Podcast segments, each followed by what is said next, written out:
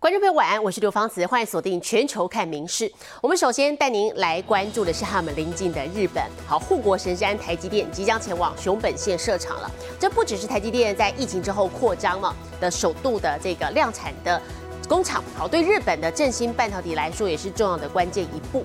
好，其中熊本一厂是以生产二二二八还有一二一六纳米为主，月产能五点五万片，计划今年就要开始量产了。这个星期六即将盛大开幕。好，现在厂区里头已经有大批的台积电人员进驻，我们可以看到工程师穿着无尘衣进出，员工在食堂吃饭。民事新闻独家带你来看熊本当地几百名工程师早上七点钟上班的样子。早上六点多，天还没亮，电车进站，上百名背着包包的上班族正式开启新的一天。他们都是日本熊本半导体产业区各大科技公司的员工。距离台积电厂区最近的 JR 站，每天早上七点不到就有接驳车来接员工上班，来到半导体园区。所有人整齐排好队，等着上车。台积电熊本厂所在位置是一片农田，比较偏僻，距离最近的车站车程要七分钟，因此员工如果不开车，就得靠接驳巴士。每天早上六点到八点，十四班公车绕行园区，让在这里上班的台积电、索尼、东京威力科创等公司员工更方便。而有六班的下车点特别停在台积电门口。四个月，目前还习惯吗？还不错，蛮习惯的。很多外企会越来越聚集在这一边吧。For like four months, I guess. Obviously, the language barriers, but I mean, so far, I think it's fine. 不管是日籍或台籍员工，都已正式进驻。台积电位在熊本当地一个叫做菊阳町的农业小镇，以生产胡萝卜闻名。经过一年八个月的新建，一片菜田中出现台积电这座巨大晶圆厂。白色厂房，还有一整栋玻璃帷幕大楼。户外走的是日式庭园风，里面也可以看到工程师吴成一进进出出。食堂内也有许多员工吃饭休息。为了星期六的开幕仪式，大厅内已经有许多祝贺花篮。日本媒体 NHK 也派了五十人团队到熊本报道，全国上下都相当重视。We're covering about the semiconductor factory of TSMC. Kind of like turning point for Japan related to um, semiconductor um, I mean industry. So we are thinking it's very important moment. 台积电落脚熊本，砸重金在当地设了两座晶圆厂，预计将带动半导体发展，获得全日本的关注。以上是民事新闻杨思敏、庄博华在日本熊本的采访报道。好，同样来关注日本的经济表现啊，日股最近持续的上扬。那么受到晶片大厂 NVIDIA 财报表现的激励呢，日经指数今天一口气飙涨了八百三十六点五二点，收在三万九千零九十八点六八点，创下了从一九八九年十二月以来，回为三十五年的历史新高点。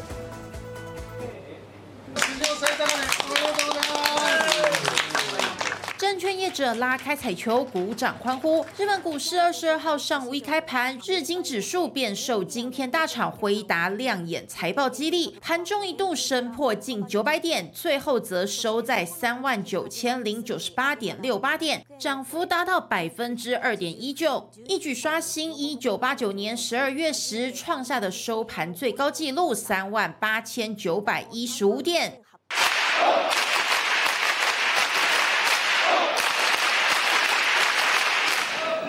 九八九年时的日本正处在泡沫经济的最高峰，全国景气一片繁荣，无论男女老幼花钱都毫不手软。当时甚至有百货业者推出，只要掏出五亿日元就能买到毕卡索及雷诺瓦两幅真迹的新春福袋，让没经历过那个年代的年轻人为之啧舌。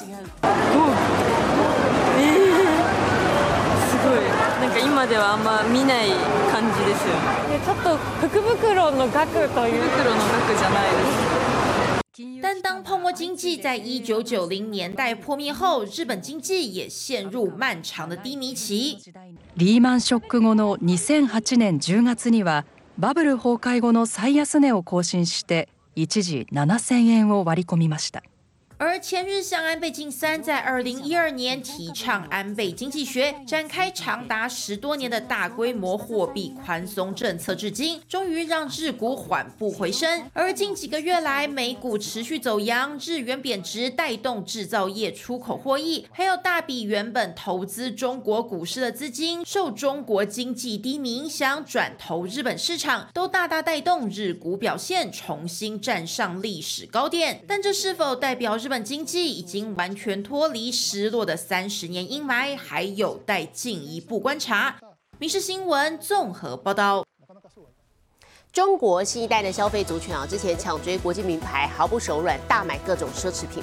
好，但是在历经了疫情还有通货膨胀之后，现在年轻人的消费模式已经转变了，他们转买更保值而且容易变现的黄金。那么买了金饰品，不但可以穿戴出门，要是手头紧的话，也可以变卖应急。玉上龙年有金饰品店打造一尊大型黄金龙船，其他还有各式各样金光闪闪的金饰摆在展示台上，就等看中意的买家掏钱带回家。黄金在中国已经不是老一辈买来保值传家的贵重金属，如今就连年轻人也跟风抢着买。年轻人的话攒不住钱嘛，那钱他总归的话买奢侈品或者是买一些乱七八糟的东西，总归要消费的。对啊，但黄金它是保值的呀，而且它确确实现在款式是经久耐看的。为了抢年轻人的市场，业者还想出用玉和宝石来搭配，让黄金增添点缀。不但在造型上可以让师傅有更多发挥空间，也让黄金相关饰品更加吸睛。所以又可以佩戴，又可以保值，所以呢，在这个市场比较竞争。呃，信息比较薄弱的时候呢，它成为一个大家追求的一个产品。中国经济增长不确定因素增加，想要消费买东西，现在连千禧世代和 Z 世代的年轻人也跟着前辈，把闲钱拿去买黄金，不但可以保值，如果仔细挑选穿戴出去，不只显得贵气，也不会像奢侈品那样容易和人撞衫，转手价格还容易下跌。民事新闻综合报道。中国广州今凌晨发生了断桥意外，有一艘空的货柜船，它撞上桥墩，造成桥面断裂。而当时有五辆车因此坠入海中，好，包含了一辆公车。不过幸好当时车上是只有一名司机，没有载客的。好，这整起事故截至目前已经有两人获救，两人不幸死亡，一人受伤，还有三人下落不明。货柜船撞上桥墩，桥面应声断成两截，惊悚瞬间全被监视器拍下。广州南沙二十二号传出重大断桥事故，多辆车坠落，有民众不幸死亡。今天早上啊，就是被大船撞断了，不通的了。我听说就是有一个公交车，还有一个什么货。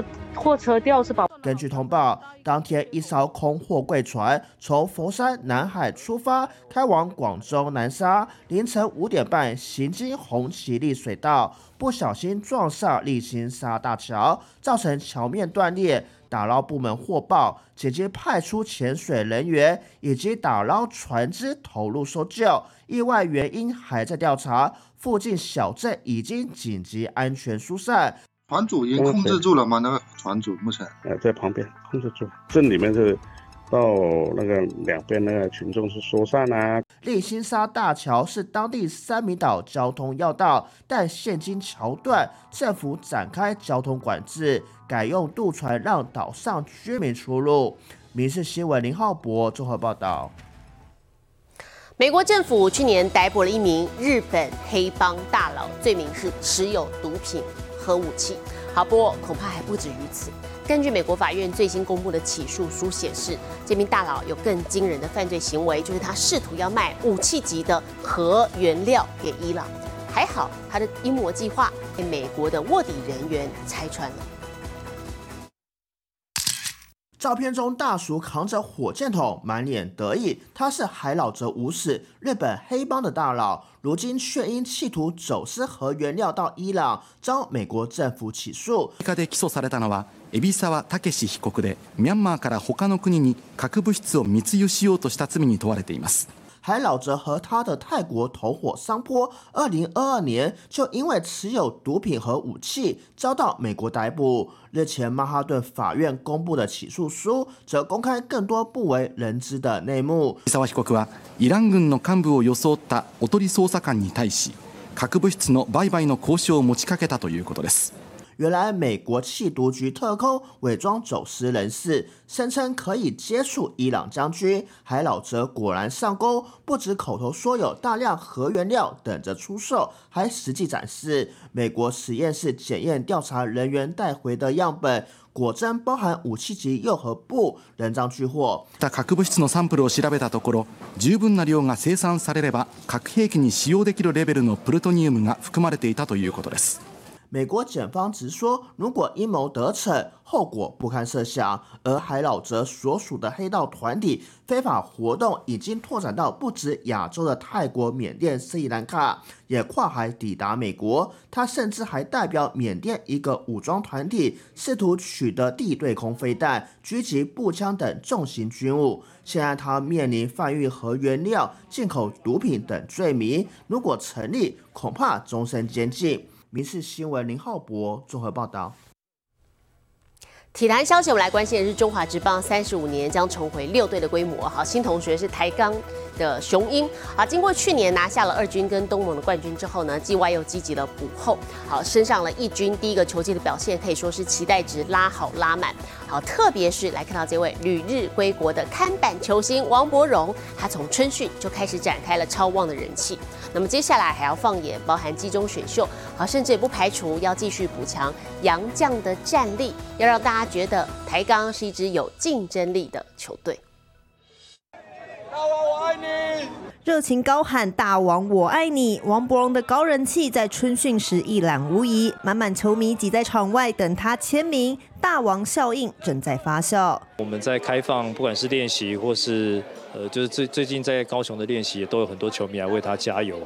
呃，也让我们看到了，就说呃，有一个看板球星来带动整个我们这这个年轻球队的一个呃一个效果的呈现。中职今年将重返六队规模，新同学台钢雄鹰来势汹汹。去年连拿两冠之后，季外又积极补强，各个位置都有老将带头，出世提升就要展现竞争力。我们今年的目标就是希望能够打出更多更有品质的比赛，然后让各队还有球迷觉得台钢雄鹰是一支非常有竞争力的球队。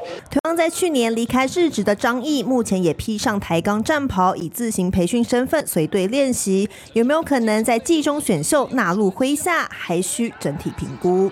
在打上半季的时候，球队所呈现的一些呃比较有缺失的部分，来思考我们接下来的。呃，集中选秀的补强要用什么样的一个方向为主？呃，我们还会利用接下来半年的时间，呃，包括张毅的状况做综合的评估。台钢领队刘东阳表示，目前包括两名日籍投手在内，五名洋将状况都相当稳定，但也不排除继续补强外援战力，希望维持好比赛内容，感动球迷。李雄综合报道。赛车界再出现台湾之光，这十七岁的我国赛车手周俊廷，他上个星期参与杜拜赛车场海湾杯耐久赛，勇夺冠军，克服了下雨的障碍，领先对手高达九秒之多。这样的好成绩让主办单位跟其他的赛车手都非常惊艳。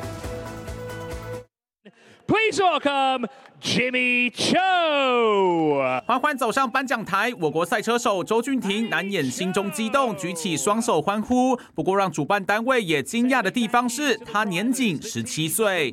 It'll be his first race victory in the Golf Radical Cup, and what a great way to end the weekend as well for Jimmy. 这是周俊廷甩开对手，顺利抵达终点的画面。二零二二年曾参与堪称赛车界奥运的赛车世运会的他，当时年仅十五岁，是台湾最年轻成员。因为每满十八岁，每次出赛都必须向中华赛车会报备。这回参加杜拜赛车场海湾杯耐久赛，还碰上下雨。那时候状况不是很明显，所以还可以维持本来的速度。参加欧洲巡回赛的时候，也有很多状况发生，例如下雨的状况。那在那次的训练当中，之后的表现就会更加进步。周俊廷年纪轻轻就经验丰富，只是参加杜拜赛车耐力赛，长达五点三九公里，必须跑四十五分钟，谁先到达终点就获胜。最后周俊廷足足领先多达九秒多，顺利夺下冠军。消息在学校传开，让周俊廷又变成话题人物。他们会觉得非常新奇，非常的酷，有兴趣可以。想要多多问我一些有关的问题，想要在国外增进我自己的实力，因为国外的强度是比较强的。妈妈受到的毒伤的话是因为赛车它是一个很难的运动，非常顺利，那我可能之后也会想要去做其他的事业。周俊廷十岁接触卡丁车，经历五年国内赛事，十五岁后就经常跑到欧洲参赛。这回难得击败各年龄层对手，在杜拜勇夺赛事冠军，也在国内赛车界掀起话题。民事新闻李晨、谭俊豪台北报道。好，人类距离要居住在外太空或者是火星上又越来越近了。这是美国太空总署 NASA 在四月份即将招募了第二批四名的志愿者，要在模拟火星的环境居住一整年。好，这些人呢要练习怎么样在与世隔绝的环境当中自力更生，自己种植蔬菜，维护栖息地，执行太空漫步等等任务。好，这一切呢是要替二零三零年上火星预做准备。想成为电影《绝地救援》中移民火星的太空人吗？那你千万别错过美国太空总署第二批火星人招募计划。 You have to be a U.S. citizen or a permanent resident, somewhere between 30 and 55 years of age. You can't be a smoker. You have to have a master's degree in the STEM field or at least two years of professional experience or a thousand hours piloting an aircraft. 四名志愿者将在休斯顿詹森太空中心这栋五百一十四平、三 D 猎鹰的房舍居住一年，里面有四房两厅两卫及工作室和小型医护室。户外则是以黄土模拟阿尔法火星山丘的环境。一年当中，四个人将在这个封闭的环境中运动、操作机器等任务，还有模拟通讯延迟、仪器失灵、资源有限等，测试志愿者面临压力与挑战时的身心反应。But one of the real challenges here is, is they'll have tasks to do, robotic things. They have to try to grow things in the ground there. They will have what are effectively like walks on Mars that will be done in a controlled environment there. But uh, the real thing here is to look at that. The sociological part of it. How well can people get along all that well? 志愿者必须对冒险有强烈的渴望与兴趣，符合条件的人，四月二号以前可以透过 NASA 网站申请。经过三个月遴选后，如果顺利入选，明年春天就可以开始受训，为二零三零年登陆火星做准备。而第一批四人的火星模拟任务即将在今年七月结束。民事新闻综合报道。美国内布拉斯加州的动物园啊，有只珍贵的白鳄鱼。最近园方竟然在它肚子里头发现了高达七十枚铜板，总价值有七美元。怎么回事？我们带你了解。呆萌鳄鱼嘴巴微张，看起来好像在微笑，不过它的饲育员可是笑不出来，因为这张 X 光片。How many coins are we talking here? How much money did he eat? It was about seventy coins that we were able to, to pull out of his stomach. 这只三十六岁的鳄鱼名叫提布多，是一只罕见的白变症鳄鱼，也是内布拉斯加州奥马哈市一家动物园的当家明星。为了帮他把将近七十枚的铜板取出来，得先全身麻醉，再动用内视镜。Did you keep the change? Yes, uh, so we did keep the change. 铜板到底哪来的？显然有人故意丢进鳄鱼池，只是为了叫鳄鱼动一动，搞不好还瞄准嘴巴丢，或者把鳄鱼的家当做许愿池。What is wrong with people? Nebraskans are my family, so again, it's just uh, trying to educate people. 幸好铜板夹出来后，提不多看来没什么大碍。不过经园方检查，发现其他还有九只鳄鱼体内也有铜板，只能呼吁游客铜板自己留着就好，不要再乱丢了。明日新闻里面总报道。美国有名地球科学教师，为了激发学生的学习兴趣，他打造了一款电玩游戏，让学生寓教于乐。老师认真在白板上比划，台下学生却看似意兴阑珊。或许在他们的心里，手机和电脑更有趣。面对这群生下来就是数位时代的青少年，老师当然也很有感。I lecture and then you do. I think that that's kind of an outdated style. 纽约州阿尔巴尼一所高中的地科老师温特斯，为了要激发学生的学习兴趣，便打造一款电玩游戏，让学生玩游戏来了解各种矿物。温特斯表示，各矿物有不同硬度、颜色和密度。在游戏中，学生化身矿工，利用从游戏学到的矿物知识，到各大矿场采矿。People they want to run away from the social media and from like the smartphones and all those. I think we have to harness those tools to our advantage instead of actually like trying to run away from them. 而学习效果如何呢？画面中这名学生罹患过动症，上课经常没办法专心。但玩了这游戏后，马上有了改变。But when I play that game, it takes the work out of the work. 这名学生表示，老师用电玩当教具，代表学习不只有一种方式，用不同方式也能学好功课。民事新闻林云贤综合报道。国际上详细天气状况，我们交给 AI 主播敏熙。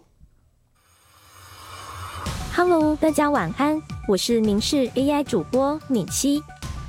又有天文奇观来报道，而且和浪漫的希腊神话有关。今天晚上登场的火星和金星现象，这两个星体将运行到相同的经度，彼此间的距离只有零点六三度，形成战神会女神的罕见景象。预计明天周五清晨五点五分是最佳的观赏时间点，错过这一次就还要再等两年哟。接下来来看今天的国际气象相关消息。时尚之都米兰是意大利第二大城，最近整座城市一片雾茫茫，当地居民纷纷戴起口罩。欧洲气象监测机构指出，当地空气污染超过了法定值。由于米兰位处河谷，而且拥有上百万人口，在地狭人稠的情况下，让雾霾更是久久不散。现在来看国际主要城市的温度：东京、大阪、首尔，最低负二度，最高九度。新加坡、雅加达、河内最低十九度，最高三十三度；吉隆坡、马尼拉、新德里最低十度，最高三十三度；纽约、洛杉矶、芝加哥最低零度，最高二十三度；伦敦、巴黎、莫斯科最低一度，最高九度。其他最新国内外消息，请大家持续锁定《民事新闻》，我是敏熙。接下来把现场交给主播，我是刘芳慈。感谢您今天的收听，也请持续收听我们各节 Podcast，带给您最新最及时的新闻。